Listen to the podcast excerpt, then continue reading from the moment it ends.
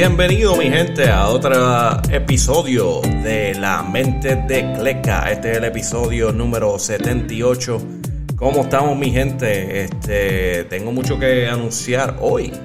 Eh, primero vámonos con BCN, pero ¿cómo están mi gente? Eh, hoy es la noche del draft. Eh, está ahora mismo en el segundo round, ya terminó el primer round y voy a mencionar por lo menos el, el top 10 de NBA Draft. Pero, y un par de noticias que pasaron entre medio hoy en el día. Ah, pero primero vámonos con, con BCN, las noticias, lo que está pasando. Este. Primero lo que está pasando en BCN, eh, la, el canal que se llama Teleisla eh, ya tuvo hace unas semanas, tuvo un problema en el cual eh, el juego no se había acabado y pues la programación se cortó y cambió para un comercial. Y se fue para, para la próxima programación sin haberle acabado el juego. Aparentemente esto es eh, eh, una programación automática que tiene los slots de lo que va a poner. Um, so, eh, la programación estaba puesta para dos horas. Algo que no se puede predecir, especialmente con juegos de baloncesto. tuvieron la mala racha de que volvió a pasar hace una semana en que el juego se fue largo y el, el, el vino y de nuevo pasaron las dos horas y lo cortó. Literalmente un juego pegado, ahí metiendo manos. Y ya tú sabes que, pues, el público estaba bien, bien molesto. Y hasta BCN tuvo que enviar, el presidente de BCN tuvo que dar una disculpa al público. Y explicó las razones por las cuales, que era que, tú sabes, eso automatizado, había una programación, pero están trabajando para arreglarlo. So, lo que hicieron fue que aparentemente eh, pusieron la, programación ahora para tres horas. So, más que suficiente para que los juegos acaben y sean eh, puestos por televisión en la isla. Um, esto es algo que en verdad, mira, tienes que tener alguien, tenías que tener a alguien ahí vigilando eso, pero pues, aparentemente ellos son por programación. Eh, pero ya con esa programación de tres horas debería arreglarlo. Um, ¿Qué va a pasar cuando el juego se acabe en dos horas y pico y todavía falten media hora o qué sé yo, una hora entera? Yo no sé qué va a hacer Teleisla ahí, me imagino que lo, qué sé yo, lo van a dejar en blanco. Um, porque si no tienen alguien ahí para bregarlo, porque aparentemente no lo tenían para los juegos de antes. Pero anyway, el punto es que los juegos sí se van a poder ver por completo, porque especialmente la mejor parte que es el final, se cortaba. So, tres horas ahora de programación, suficiente para ver los juegos. Uh, otra noticia que no se ha probado ni, ni, se sabe para dónde. Yo creo que dicen que son los Leones de Ponce, pero no se en verdad no se ha confirmado nada, pero eh, hay un rumor en las redes eh, que dice que va a venir una persona famosa y va a comprar otra franquicia de BCN. hasta ahora no han dicho nada. Lo que vi fue como que par de posts al garete. Hubo gente diciendo que va a ser los Leones de Ponce. Quién sabe. Y algunos estaban diciendo Wisin y Yandel, pero en verdad no, no he visto nada oficial. eso es el rumor de la calle. Uno que sí es muy importante para los que están yendo para los juegos de, de BCN. Eh, el Departamento de Salud eh, tiró una orden de inmediata. Eh, si no me equivoco, fue ayer. Y, pues, obviamente eso cambia las la reglas de ir a los juegos. Y esto fue lo que reportó. So, el Baloncesto Superior Nacional informa que acata de manera de inmediata a la orden de Departamento de Salud sobre reinstalar la utilización de mascarillas en espacios cerrados. Ah, independiente, independientemente del estatus de vacunación contra el COVID-19, ah, y notifica que efectivo esta noche entra en vigor el uso obligatorio de mascarillas en el coliseo del BCN. En verdad, yo quiero ver cómo van a poder hacer eso, porque si la excusa es, como he ido para todos los sitios, a varios sitios. Eh, la excusa es que si, si estás bebiendo algo, estás comiendo algo, no tienes que tener la mascarilla puesta, pues eh, la persona que no se la va a querer poner, pues va a tener una, una soda, o una medalla o lo que sea. Eh, mientras está en el juego. Lo que puedo decir desde ahora es que yo vi un par de fotos del juego, de los juegos de esta noche. Y no vi mucha gente con mascarilla. Eh, esto va a ser bien difícil, pero muy importante porque ya están diciendo que aunque tengan la vacuna, como quiera este se, puede regar el COVID. Um, muy importante. Eh, moviéndonos adelante, quería este mencionar que, bueno, este Bayamón parece que está en pie para volver a ganarlo todo. Este, si no me equivoco, ganaron esta noche. Tengo los stats ahí. Eh, están 7 y 0 invictos por ahora. Y el capitán. Hoy, hoy se fue tranquilo, parece que. Eh, hoy no vi el juego porque estaba viendo el draft, pero este creo, creo que algo pasó, no sé, este, tuvo un juego malo hoy, creo que metió como 7 puntos hoy. Pero. Vámonos, eh, me voy a ir con los stats de Javier Mojica, el capitán de los vaqueros. Y mira esto. So, me fui no, no me fui atrás completo, me fui hasta el 14 de julio. el 14 de julio, ese fue con 15 puntos. Ok, cómodo. El 17 de julio, 23 puntos. El 19 de julio, 24 puntos. El 22 que se lució, 22 de julio se lució, 36 puntos y 9 de 3. 9 tiros de 3, asqueroso. Y entonces tenemos el 26 de julio, que se fue con 19 puntos. O sea, Javier Mojica parece que está en pie, por el momento, está en pie a competir para el MVP de la temporada. Definitivamente el caballo. Uno que tenemos ahí que parece que está, por lo que estoy viendo, está haciendo en los stats, está bien consistente y ese es eh, el de los Mets, de Guaynabo, David Stockton, el hijo de John Stockton. Eh, me puse a verlo y, mano, desde el, no me fui atrás. Puse del 17 de julio. Desde el 17 de julio, ahí se fue con 19 puntos. El 19, más relax, se fue con 10. El 23 de julio se fue con 21 puntos. 25 de julio volvió y hizo 21 puntos.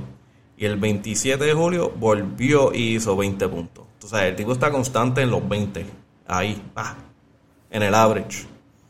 Eh, eso, es muy importante. Que quién sabe si al final de la temporada eso se convierte en algo heavy. So, ten en mente que ahí parece que va a haber, por lo menos hasta ahí, por lo que veo, eh, Javier Mojica y David Stockton. Ahora mismo se la doy a, Javier Mojica cómodo, pero si él sigue constante con esos números, porque esto sin hablar de la, asistencia y todas esas cosas. Pero eso es algo para vigilar, eh, especialmente en BCN. Ah, estos stats, ok, yo tengo los stats de los equipos, pero esto es sin contar eh, los juegos de esta noche. esto fue sin contar los juegos de esta noche. En la división A, los Piratas están número uno, cuatro ganadas, tres perdidas. Eh, en la división A, posición número 2, están los Capitanes de Arecibo, empate, cuatro, con, cuatro ganadas con tres perdidas. Eh, en la posición número 3 están los Indios de Mayagüez, cuatro ganadas con cinco perdidas. La posición número 4 están los Cariduros, tres perdidas y, perdón, tres ganadas y cuatro perdidas. Los Atléticos están en posición número 5, empate con los Cariduros, tres perdidas, cuatro ganadas. Perdón, cuatro, tres ganadas, cuatro perdidas. Y al final de esa posición, que le va a, le va a doler a los panas míos, eh, los Leones de Ponce están en número 6 en la división A. Dos ganadas y cuatro perdidas. Ave María. Son Leones de Ponce, papi. Hay que. Ay, ay, ay. Mira que ese equipo es leyenda. Ese. Hay que meterle jugadores. ¿Qué está pasando, mi gente? Eh, moviéndonos para la división B. Los vaqueros, ahí en esa, en, en esa decía posición número 1, 6 a 0, pero ahora por esta noche están 7 a 0. Eh, los brujos, 6 eh, ganadas y una perdida. Los gigantes están a posición número 3, los gigantes Carolina, y están 3 y 3. 3 ganadas, 3 perdidas. Eh, los cangrejeros están ahí titubeando en la posición número 4, 3 ganadas, 4 perdidas. Y los Mets están en mala racha, ellos están 2 dos perdidas, cuatro, eh, ganadas, cuatro perdidas. Están malísimos también como los Neones de Ponce. Pero ellos tuvieron ellos tuvieron eh, en la burbuja jugaron súper bien, en los playoffs jugaron súper bien, so, hay que tenerle miedo. Eh, los grises de Macao, mano, dan pena, mano. Están cogido una, una paliza últimamente. Eh, ellos están 0 y 5. Eso es. Si, van, si siguen así, no los vas a ver post temporada. Ellos se van a ir rapidito. Eh, esta noche, los juegos de esta noche, estaban los Brujos contra los Leones de Ponce. Ahí ganó Ponce, por lo menos tienen una gana. ahora están 3 y 4, si no me equivoco. Eh, el juego terminó 68 a 77, Ponce. Eh, para los Brujos, Chris Ortiz se fue con 23 puntos, 10 rebotes, una asistencia. Y para los Leones, Dion Thompson se fue 15 puntos, 4 rebotes, 2 asistencias. Uh, el próximo juego fue los Vaqueros versus Gigantes, ah, que estaba 99-85 y ganó los Bayamón, le ganó Carolina.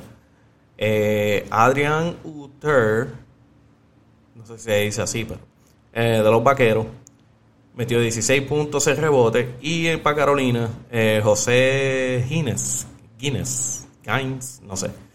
16 eh, puntos, 2 rebotes. Entonces los cangrejeros y Atléticos se fue 92-71 ganando Santurce. Eh, para Santurce, Thomas Robinson se fue con 18 puntos, 11 rebotes, una asistencia. Barea sigue sin jugar, se está recuperando el tobillo. Y San Germán, eh, no sé si se dice Jader o Tater, Fernández. 17 eh, puntos, 3 rebotes, 4 asistencias de San Germán. Ahora, mi gente, vámonos para NBA y los varios rumores y noticias que tiraron esta tarde.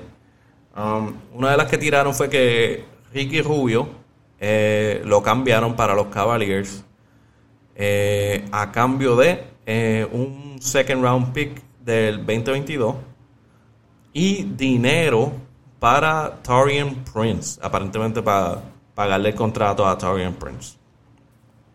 Ese fue el, el, cambio. La noticia nasty del día fue que eh, hubo un trade de los Lakers para adquirir a Russell Westbrook a los Lakers. Cambiaron a a Kyle Kuzma, Montrezl Harrell y Cowell Paul y un pick 2021 el first round uh, que se fue hoy. Y ellos adquirieron a Russell Westbrook. Y ya es oficial Russell Westbrook va a ser parte del Big Three con Anthony Davis y LeBron James en los Lakers. Y ya Russell Westbrook posteó esta noche él estaba ansioso por irse ya él posteó y dijo, eh, thank you DC, you welcomed my family and with open arms from day one. Uh, oh no, perdona, mala mía, lo leí mal. Thank you DC, you welcome my family and I with open arms from day one. Uh, everyone from the front office to the training staff, the coaches, my teammates, and the fans. I'm grateful y'all took a chance on me and supported me every step of the way. I'm blessed to have been a part of such a stand up organization. It didn't take long to make it a home in DC. I will forever be grateful and appreciative of my experience with the organization. Thank you. Uh, so rápido le dio las gracias a DC y nos fuimos para los Lakers. Eh, by the way, eh, Russell Westbrook es de Los Ángeles. Él jugó con UCLA en, en colegial. So, él tiene que estar hecho canto, papi. Tiene que estar súper feliz porque de una va para los Lakers. El equipo está montado ahora. Eh, la única pregunta es quién va a tirar de tres. Porque Anthony Davis te tira dos o tres. LeBron te tira dos o tres. Se puede decir que Westbrook tira dos o tres. Pero a, la hora de la verdad, si necesitas un tiro de afuera de tres, no, no lo van a tener de Westbrook al final del juego. So, esto va a estar interesante, porque sí, él se mete en la pintura y todo eso, pero eso no es lo mismo que hace AD, LeBron, Westbrook. El único problema es que van a ser bien difíciles de guardiar. So, ahora tenemos este dos monstruos, eh, uno en el East y uno en el West. Entonces tenemos tenemos los Nets que son unos tiradores asquerosos de la pintura, de, de, tres. Te pueden, y, también si los vas a guardiar y quieren penetrar, ellos van a penetrar. Ahí es que yo entiendo que pues los, los Lakers tienen un poquito de limitación. Porque obviamente guardiar a Westbrook no es fácil. LeBron James lo mismo y Anthony Davis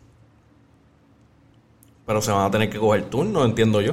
Anyway, como quiera, tener que guardiar esos tres de en un mismo equipo no está fácil. So, quizás esto va a ser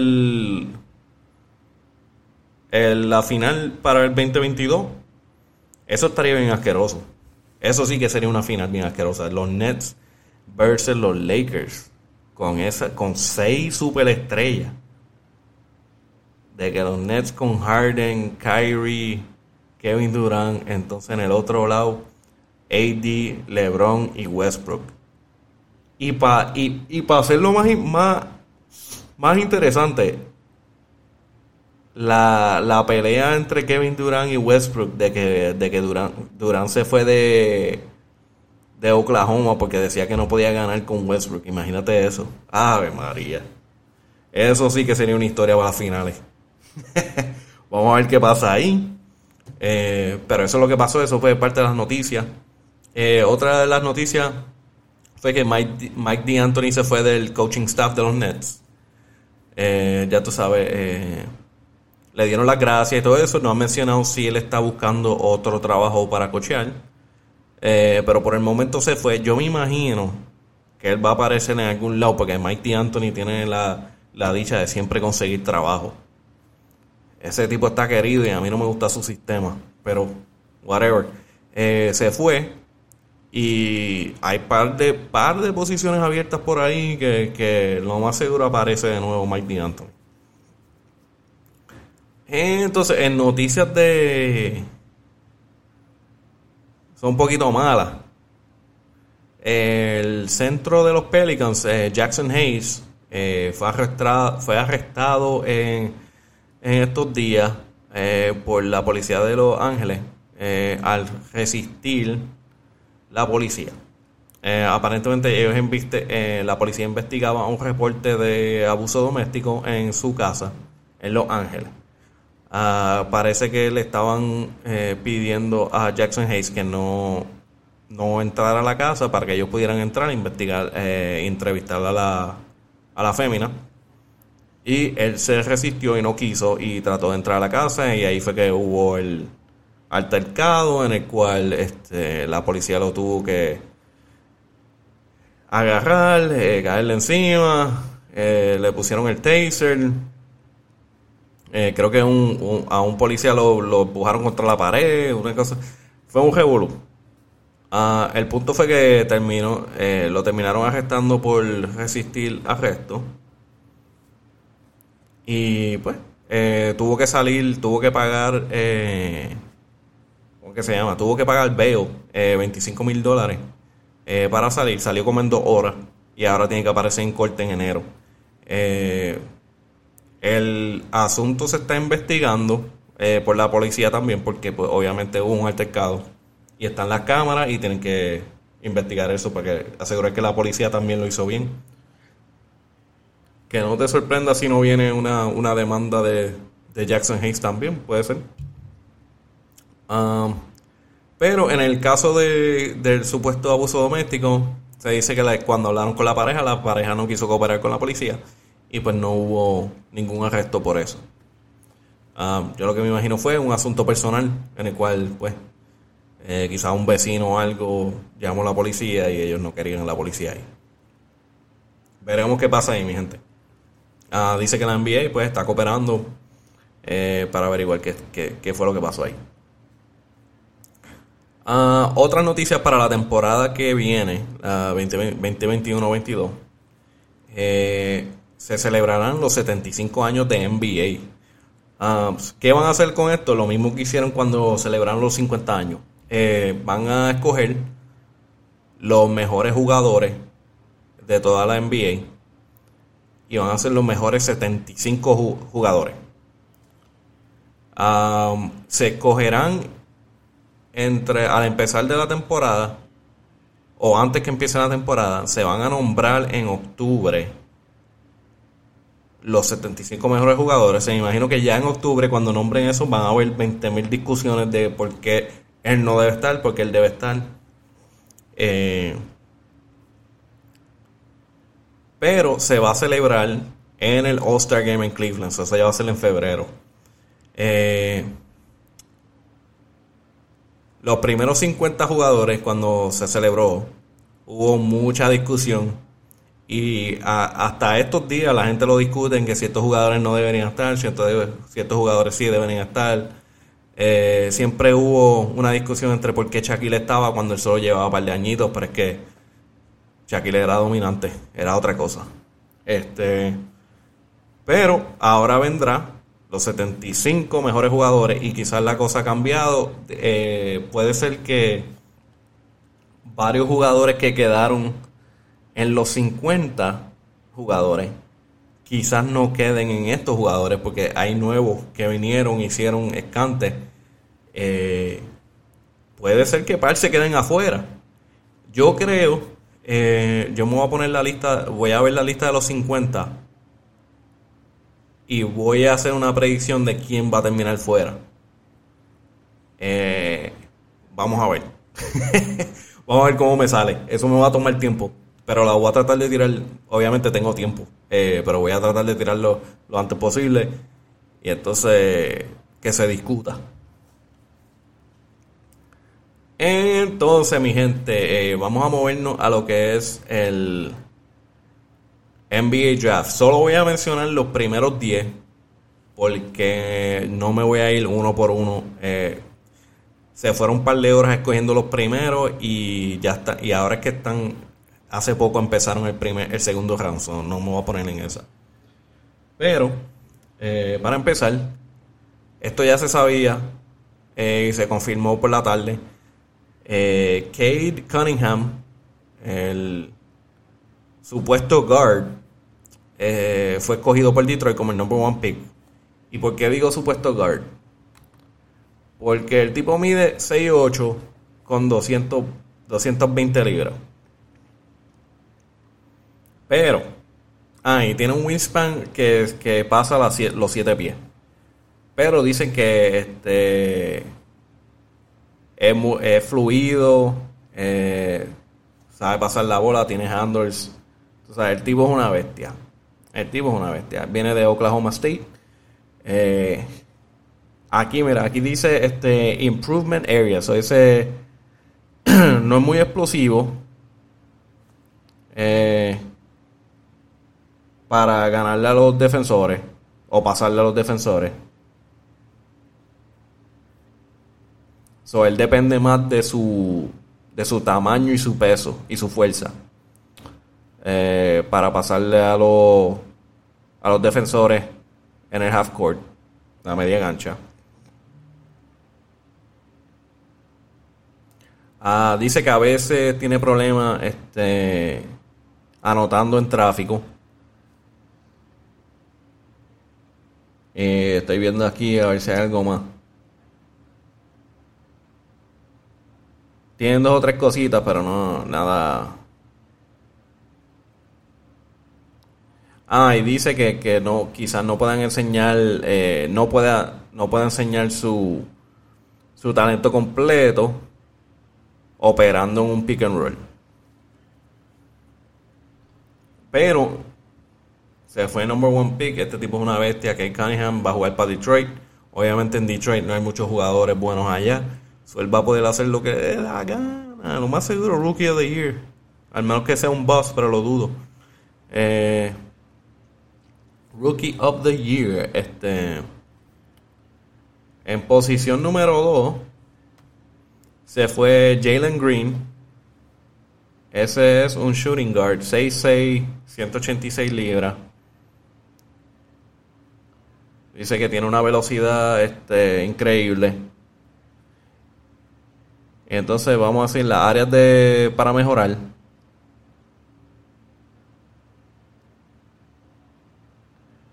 Ok, eso dice que no tiene great length.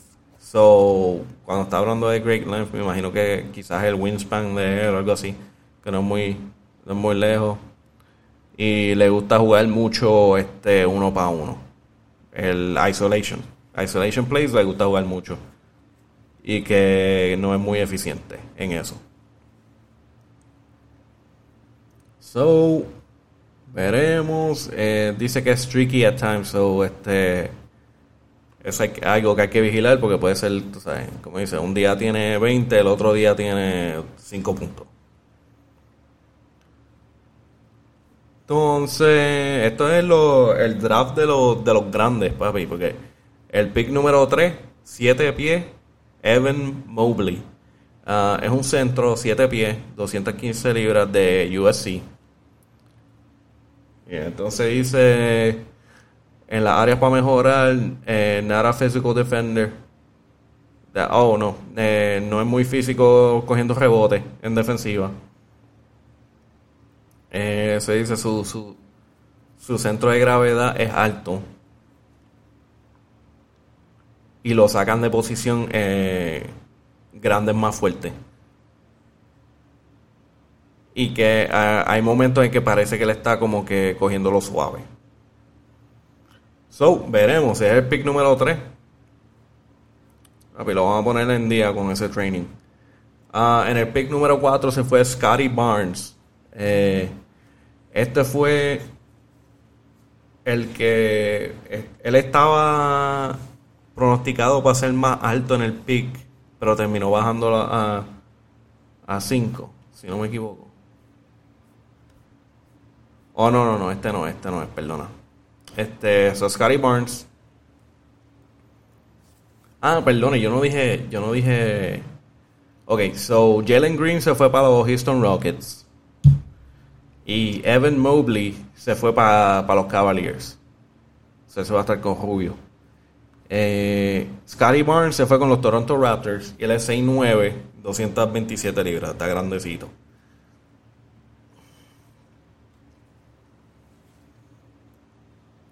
So, dice que como que tiene, para áreas para mejorar, tiene como que unnatural shooting stroke. So, tira medio raro. ah, María. Ok, so el próximo, este es el que yo digo que él estaba, aparentemente él, él se pensaba que iba a ser más alto en, lo, en, lo, en el draft, pero bajó para posición número 5. Y ese es Jalen Suggs. Uh, Jalen Suggs es 6'4, 205 libras. Eh, jugó en Gonzaga. Es, él filmó con Adidas antes del draft, tempranito. So, vamos a ver si le hacen sus propias tenis, vamos a ver si termina jugando bueno. Eh, dice que áreas para mejorar, dice que es un streaky shooter, so no, lo mismo, no es muy constante con los tiros. Eh, tiene días buenos y días malos, vamos a ver si eso cambia la NBA. Y no me voy a ir. no me voy a ir diciendo a todo el mundo, pero vamos a ir la posición número 6 con Oklahoma, eh, Josh Giddy de Australia, y ese es un shooting guard. Ah, posición número 7, los Warriors, se fue con Jonathan Cominga del Congo, es un power forward. Y posición número 8, Franz Wagner ah, de los Magic, que by the way, este Jalen Sox se fue para los Magic también. Uh, Franz Wagner, ese viene de Michigan, posición número 8, y se fue para los Magics, es un small forward. Posición número 9, para los Sacramento Kings, Davian Mitchell. Uh, Mitchell. Él es de Baylor, es un point guard. Y en la posición número 10, Zaire Williams, eh, de Stanford, eh, shooting guard. y este es, mira para allá, shooting guard. 6'8, 185 libras. Eh, vamos a ver Davion. Davion 6'2. Ok, ahí tenemos a alguien por lo menos. Mira para allá. Franz Wagner. Eh, 6'9. Diablo. Jonathan Cominga 6'8. Diablo. Josh Giddy 6'8 también. Entonces, todos estos jugadores están casi en 7 pies. Es una cosa. Eh, el top. Los top picks, yo creo que hay como uno o dos que están debajo de, de 6.8 o 6.9. Y solo hay uno que es 6.2. Wow. Eso está, bien al carete. Um, e, ese es el top 10 de los picks. Eh, obviamente va a haber muchos cambios y muchas cosas. Eh, estoy esperando que acabe todo para reportarlo porque me puse a buscarlo y está, está muy al carete todavía. Eh, pero una cosa para mencionar también en el NBA Draft que hicieron algo bien bonito. Este, hace el año pasado, si no me equivoco, el año pasado o este año, eh, Terence Clark eh, murió en un accidente de vehículo eh, saliendo de práctica y él estaba puesto para estar en el NBA Draft. Él iba para la NBA. Y en las prácticas de baloncesto de camino para, no sé, su habitación o su casa. Eh, se metió un accidente y todo el mundo, si no me equivoco, casi todo el mundo falleció de ahí. Ah, la NBA hizo algo muy bonito en este NBA draft y este, mencionaron su nombre. Eh, fue escogido al NBA draft. Obviamente no hubo equipo, solo simplemente fue escogido al NBA, a la familia de NBA. Y estuvo la, la familia de Terrence Clark y la mamá. Eh, para aceptar eh, el escogido. Que fue un, momento bien bonito y se mencionó que la NBA va a ser una fundación eh, creada al nombre de Terence Clark. Ah, mi pregunta con eso es la, si la NBA le da dinero a la familia. Eso es lo que no sé. Porque yo me imagino que hacer como que ese honorario escogido de, de NBA Draft, le tienen que dar algo a la familia, me imagino yo, porque no sé, porque no mencionaron, pero lo de la fundación sí está. Eh, otra cosa que vi antes de empezar el podcast, los Lakers escogieron a Isaiah Jackson en el primer round y se mencionó que hubo un trade eh, vía los Wizards Um, so hubo un cambio. Creo que Isaiah Jackson lo enviaron para los Indiana Pacers vía lo, eh, trade por los Wizards. Um, me imagino que eso fue parte de del intercambio entre los Wizards y los Lakers para eh, obtener a Russell Westbrook. Anyway, eso es lo que tengo hasta ahora, mi gente. Eh, todavía eso está en el segundo round dando cantazos, lo tengo puesto, pero en verdad es como que es un revolú, y iba a esperar. Eso se va a terminar tarde y yo quería tirar algo hoy. Eh, pero nada, mi gente, ya saben, este. La mente de Cleca, K-L-E-K, me pueden seguir. Um, Instagram, Spotify, uh, Apple Podcasts, Podbean, uh, Audible y Twitter también. Este, La mente de Cleca, KLEK.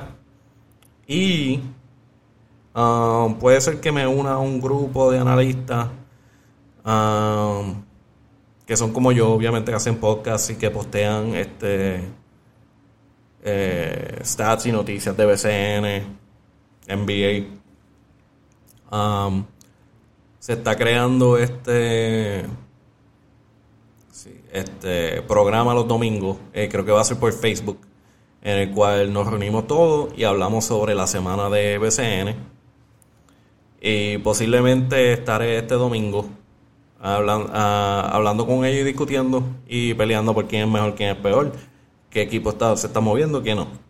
Eh, algo muy bonito, espero que se dé.